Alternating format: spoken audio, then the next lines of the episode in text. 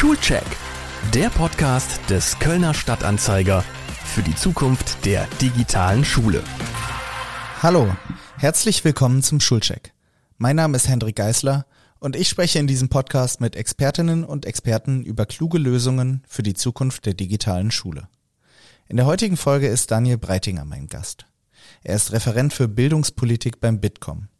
Der Bitkom ist ein Interessenverband von mehr als 2700 deutschen Unternehmen der digitalen Wirtschaft, vom Mittelständler über Startups bis zu den großen globalen Akteuren.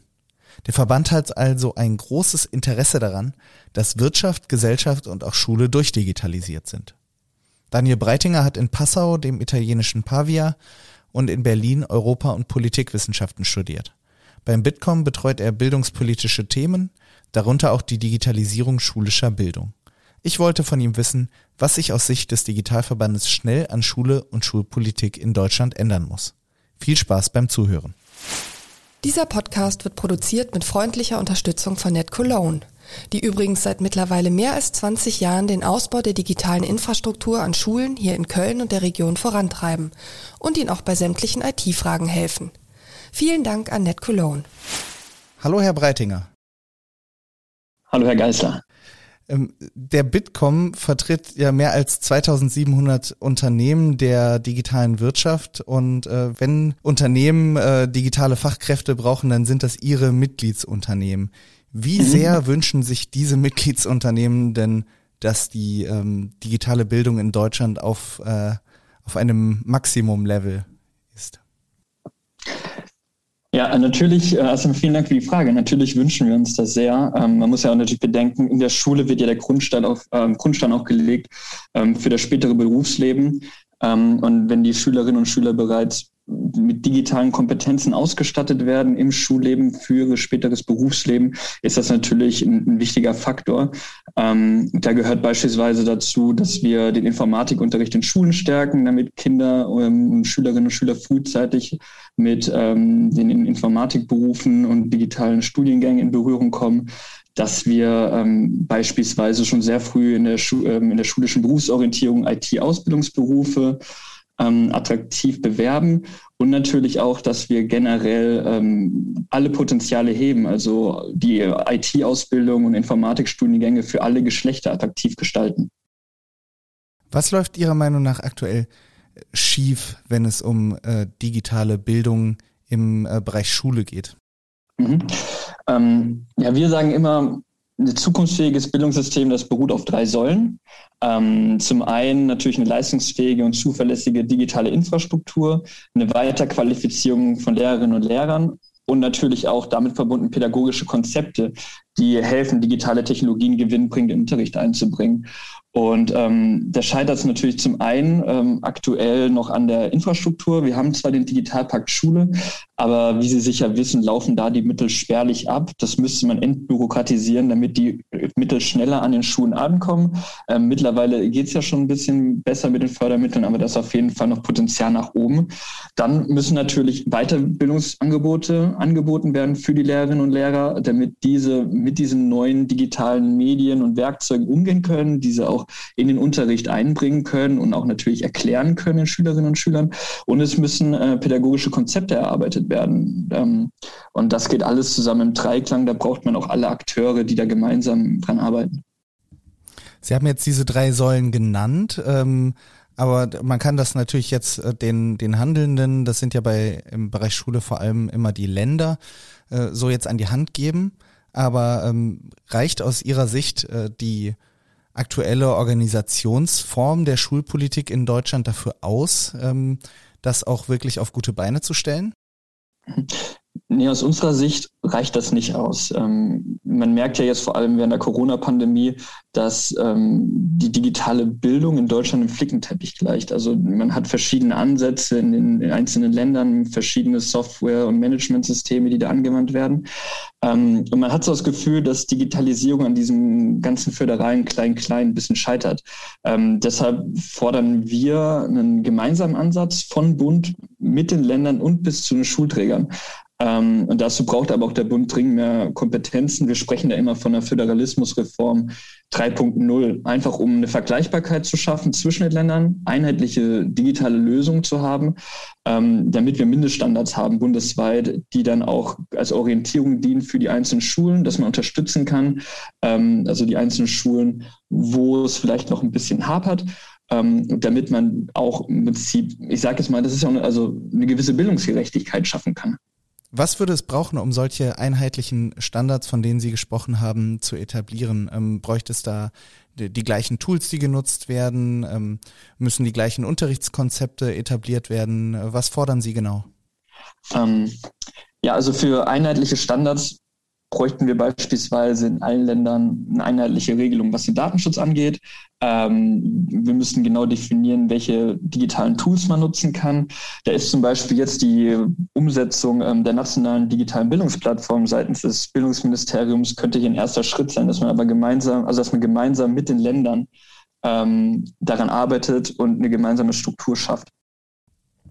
Sie haben eben auch vom äh, föderalen Klein-Klein gesprochen beinhaltet das äh, auch im Endeffekt nicht die Forderung, äh, die Schulkompetenzen aus den Ländern abzuziehen und in die Bundespolitik zu holen? Zu einem gewissen Grad würde ich sagen, dass auf jeden Fall der Bund mehr Kompetenzen braucht, was die Koordinierung angeht, was die Umsetzung angeht, auch vor allem mit Blick auf den Digitalpakt Schule.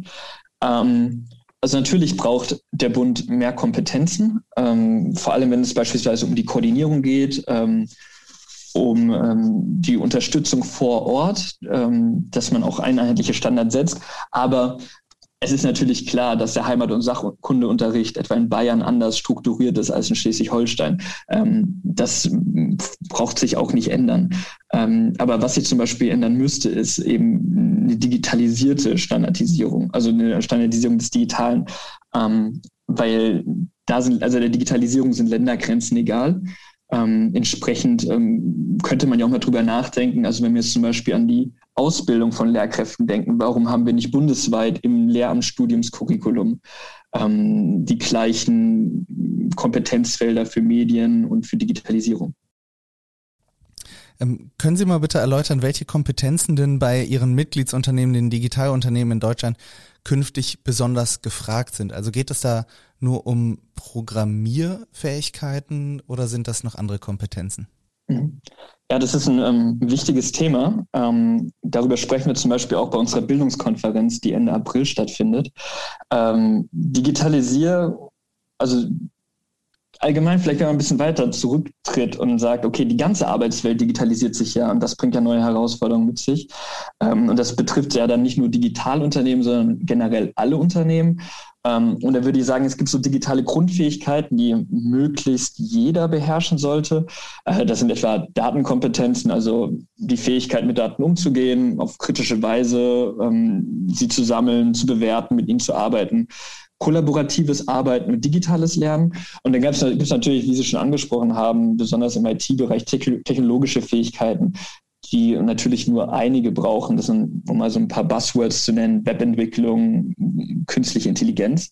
Ähm, aber mal fernab von diesen Hard Skills sind natürlich auch Soft Skills wichtig. Also ähm, man muss Lust haben, sich auf Veränderungen und Neues einzulassen. Ähm, man braucht Kreativität, Durchhaltevermögen, einen eigenen Antrieb für lebenslanges Lernen. Ähm, das werden auch Punkte sein, die auch in Zukunft immer wichtiger sind. Braucht es dafür auch neue Fächer oder wie muss Schule dafür anders organisiert werden oder muss es überhaupt anders organisiert werden? Ja, das wäre zum Beispiel ein Ansatz und das ist ja auch ähm, über, also ein Punkt oder ein Vorteil, den digitale Bildungsangebote bieten. Ähm, etwa diese kollaborative Zusammenarbeit stärken, dadurch, dass man ganz einfach, das merkt man ja heute in ähm, in Videotelefonie-Sitzungen, dass man Breakout-Sessions machen kann und dann wieder die Gruppen zusammenfüllen kann. Ähm, dass man äh, über Fächergrenzen hinweg arbeitet oder, ähm, oder lehrt, dass man im Prinzip Dinge überträgt und so eine gewisse Adaptionsfähigkeit fördert. Also insofern bietet digitale Bildungsangebote äh, eine Menge Potenzial, um ähm, für Kompetenzen, die die Zukunft einem abverlangt, äh, die Grundsteine zu legen. Der Bitkom hat im Januar dieses Jahres auch ein Recht auf digitale Bildung äh, gefordert. Was genau heißt das? Heißt das, äh, das muss ins Grundgesetz geschrieben werden, dass jeder am Computer lernen darf? Ähm, ja, vielleicht, nicht ins Grundgesetz, aber ins Schulgesetz. ähm, wir müssen auf jeden Fall dafür sorgen, dass digitale Bildung nicht mehr eine Ausnahme ist, sondern Usus wird. Ähm, das ist jetzt, wie gesagt, nicht nur, also das muss jetzt nicht nur am Laptop oder am Tablet stattfinden. Digitale Bildung ist ja auch viel mehr. Man kann ja zum Beispiel auch ähm, Makerspaces in Schulen schaffen, im Prinzip Greenscreen-Räume etwa, wo dann Schülerinnen und Schüler ihre Kreativität freien Lauf lassen können und eigene Podcasts aufnehmen können oder ähm, Videoschnitt üben können. Das ist jetzt, wie gesagt, nicht unbedingt an den Laptop gebunden.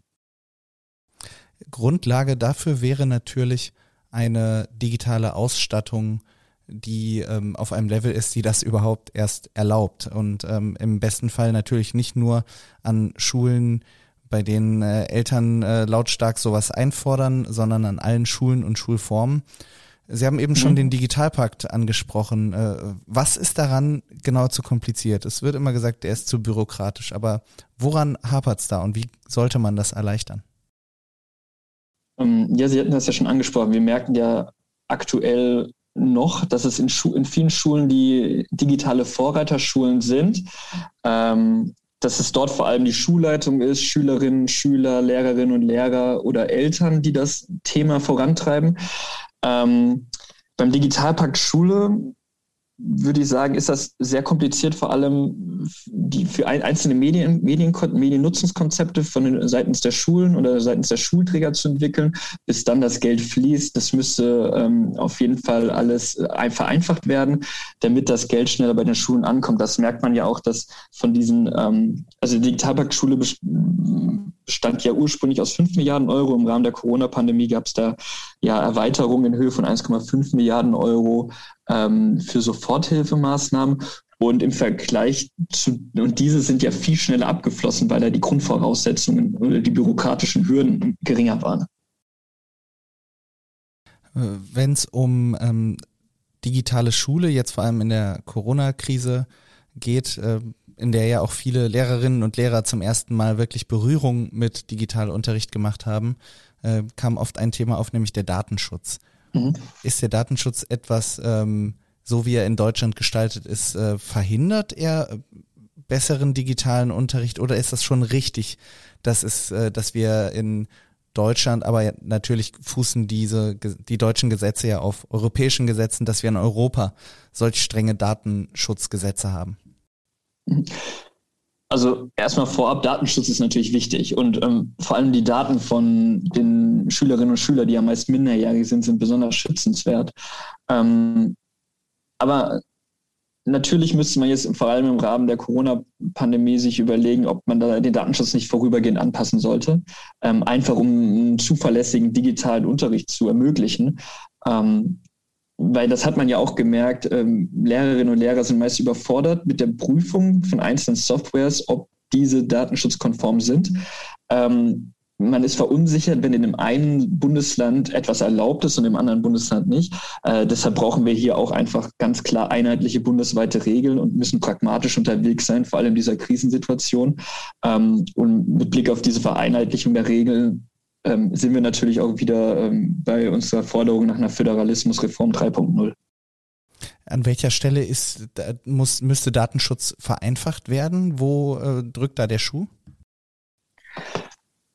Ähm, ja, aktuell gibt es ja sehr viele Debatten darum, zum Beispiel, ähm, also es geht ja schon mal los mit den Internetzugängen, ähm, dann natürlich auch ähm, in, den, in den Zimmern äh, oder in den Räumen zu Hause, in denen dieser äh, der Schüler oder die Schülerin sitzt, darf dann eine andere Person anwesend sein. Man könnte ja mithören oder mitschreiben. Ähm, das sind vielerlei Sachen, die natürlich vor allem Kindern in prekären Situationen, wo vielleicht nicht unbedingt ein separater Raum für den Schulunterricht zur Verfügung steht, äh, eine gewisse Hürde stellen. Ähm, und wie ich meinte, da muss man vielleicht ein bisschen pragmatisch in der aktuellen Zeit umgehen.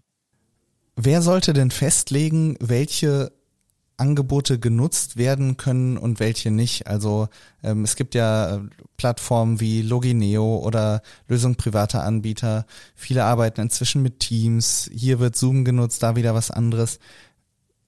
Braucht es auch hier einheitliche Lösungen, damit ganz klar ist, wir dürfen das oder wir machen das und nicht was anderes?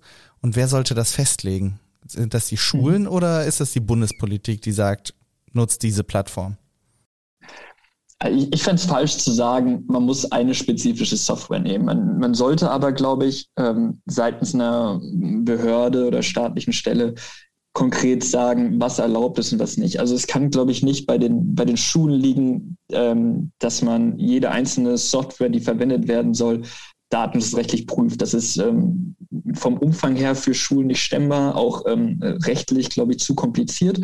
Ähm, man bräuchte aber dennoch auf jeden Fall auch bundes, bundesweit Lösungen. Also es kann ja nicht sein, dass man jetzt ähm, in Nordrhein-Westfalen eine Software verwendet und die in Rheinland-Pfalz aber verboten ist, weil man dort also seitens der Landesdatenschutzbeauftragten ähm, recht, datenschutzrechtliche Bedenken hat bezüglich Datenschutz bietet da nicht auch, äh, bieten die strengen Regeln, die wir jetzt noch haben, nicht auch eine Möglichkeit, sich von US-Unternehmen abzugrenzen, beziehungsweise Unternehmen aus Drittstaaten, gegen die sich ja auch in der Vergangenheit EU-Rechtsprechung gerichtet hat, was es so schwer macht, die einzusetzen? Also besteht für deutsche Unternehmen nicht eine große Chance, mhm. jetzt mit eigenen Lösungen zu punkten? Ja, sicherlich äh, besteht eine Chance. Natürlich müssen ähm, müssen die deutschen Unternehmen dann natürlich auch ähm, Software bieten, die seitens der Schulen angenommen wird und die stabil läuft. Ähm, gleichzeitig müssen sich natürlich auch die ähm, US-Konzerne an die datenschutzrechtlichen Vorgaben halten. Das heißt, eine, ähm, einen, einen klaren Wettbewerbsvorteil sehen Sie hier jetzt erstmal nicht, ähm, weil die an, anderen Unternehmen ja genauso gehalten sind.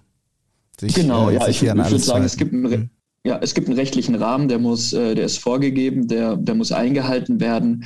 Ähm, und da ist das ein, ein, offenes Spielfeld und dann wird sich vermutlich die Lösung durchsetzen, die ähm, seitens der Anwenderinnen und Anwender äh, als die beste, stabilste und zuverlässigste gesehen wird.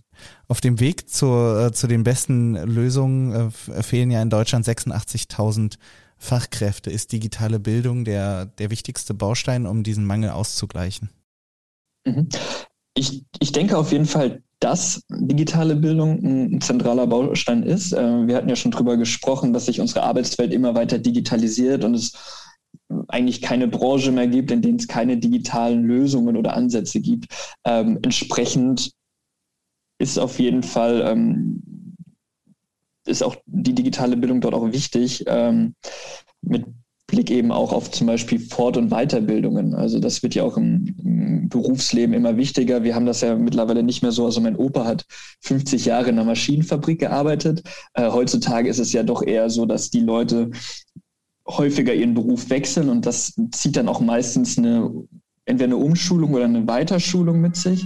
Ähm, die Frage ist natürlich auch hier, wie identifizieren wir halt hier den Fortbildungsbedarf am besten? Und ähm, da machen wir auch einen klaren Vorschlag, dass man einen Online-Weiterbildungsmonitor einführen sollte, damit eben auch Arbeitnehmerinnen und Arbeitnehmer und Jobsuchende ganz unkompliziert ihre Chancen in Unternehmen sehen können und sehen können, wo herrscht der individuelle Förderungsbedarf äh, oder Fortbildungsbedarf, damit man den identifizieren kann und bewerten kann. Vielerorts wurde es ja so dargestellt, dass jetzt äh, die Generation Corona die äh, Schulstoff verpasst hat, die viel zu Hause gesessen hat, viel digital gearbeitet hat, dass äh, die einen Malus hat, dass sie irgendwie einen Nachteil hat ähm, gegenüber anderen Generationen, äh, die viel mehr Schule besucht haben, viel mehr Stoff bekommen haben. Ich persönlich habe aber das Gefühl, ähm, die lernen gerade äh, mit digitalen Tools zu arbeiten, mit ähm, einer Stresssituation, die diese Krise ja auch darstellt, äh, klarzukommen. Äh, mhm. Könnte da nicht auch die Generation Corona, die Schulgeneration Corona, ähm, ganz wichtige Kompetenzen schon mitbringen, die künftig auch gefragt sind? Ja, auf jeden Fall. Also ich würde das auch nicht als Malus sehen. Ähm, man muss die positiven Seiten da sehen. Und wie Sie auch schon gesagt haben, ähm, die Schülerinnen und Schüler, die lernen jetzt kollaborativ zu arbeiten, die lernen jetzt, wie ist es mit, ähm, mit Fernunterricht umzugehen, sich in, einer, in einem rein digitalen Raum ähm, zu bewegen, sind ständig auf neue Herausforderungen ähm, gestellt. Und das ist ja auch so ein, ein, gewisser Soft-Skill, der dann auch für die Zukunft wichtiger sein wird. Wie gehe ich kreativ mit ähm, Problemen um? Wie, wie erfasse ich Probleme und ähm, kann da kurzfristig gemeinsam mit anderen, weil man arbeitet ja heutzutage fast nie mehr alleine, sondern meistens im Team, ähm, diese Probleme bewältigen. Ich finde, das ist doch ein äh, optimistischer Gedanke, mit dem man dieses Gespräch beenden kann, dass die Kinder, die jetzt ähm, so, so selten ihre Freunde sehen konnten und äh, so gestresst waren, ähm, dann doch äh, künftig stark gefragt sein dürften. Vielen Dank für das Gespräch. Ja, sehr gerne. Vielen Dank Ihnen für die Einladung. Ich freue mich, dass Sie, liebe Zuhörerinnen und lieber Zuhörer, dabei waren und ich würde mich freuen, wenn Sie mir eine Mail mit Kritik, Anmerkungen oder Hinweisen an schule.dumont.de schreiben. Vielen Dank auch heute an die Kölner Versicherung DEVK, die den Schulcheck präsentiert und unterstützt. Bis zum nächsten Mal und alles Gute in dieser nervenaufreibenden Zeit.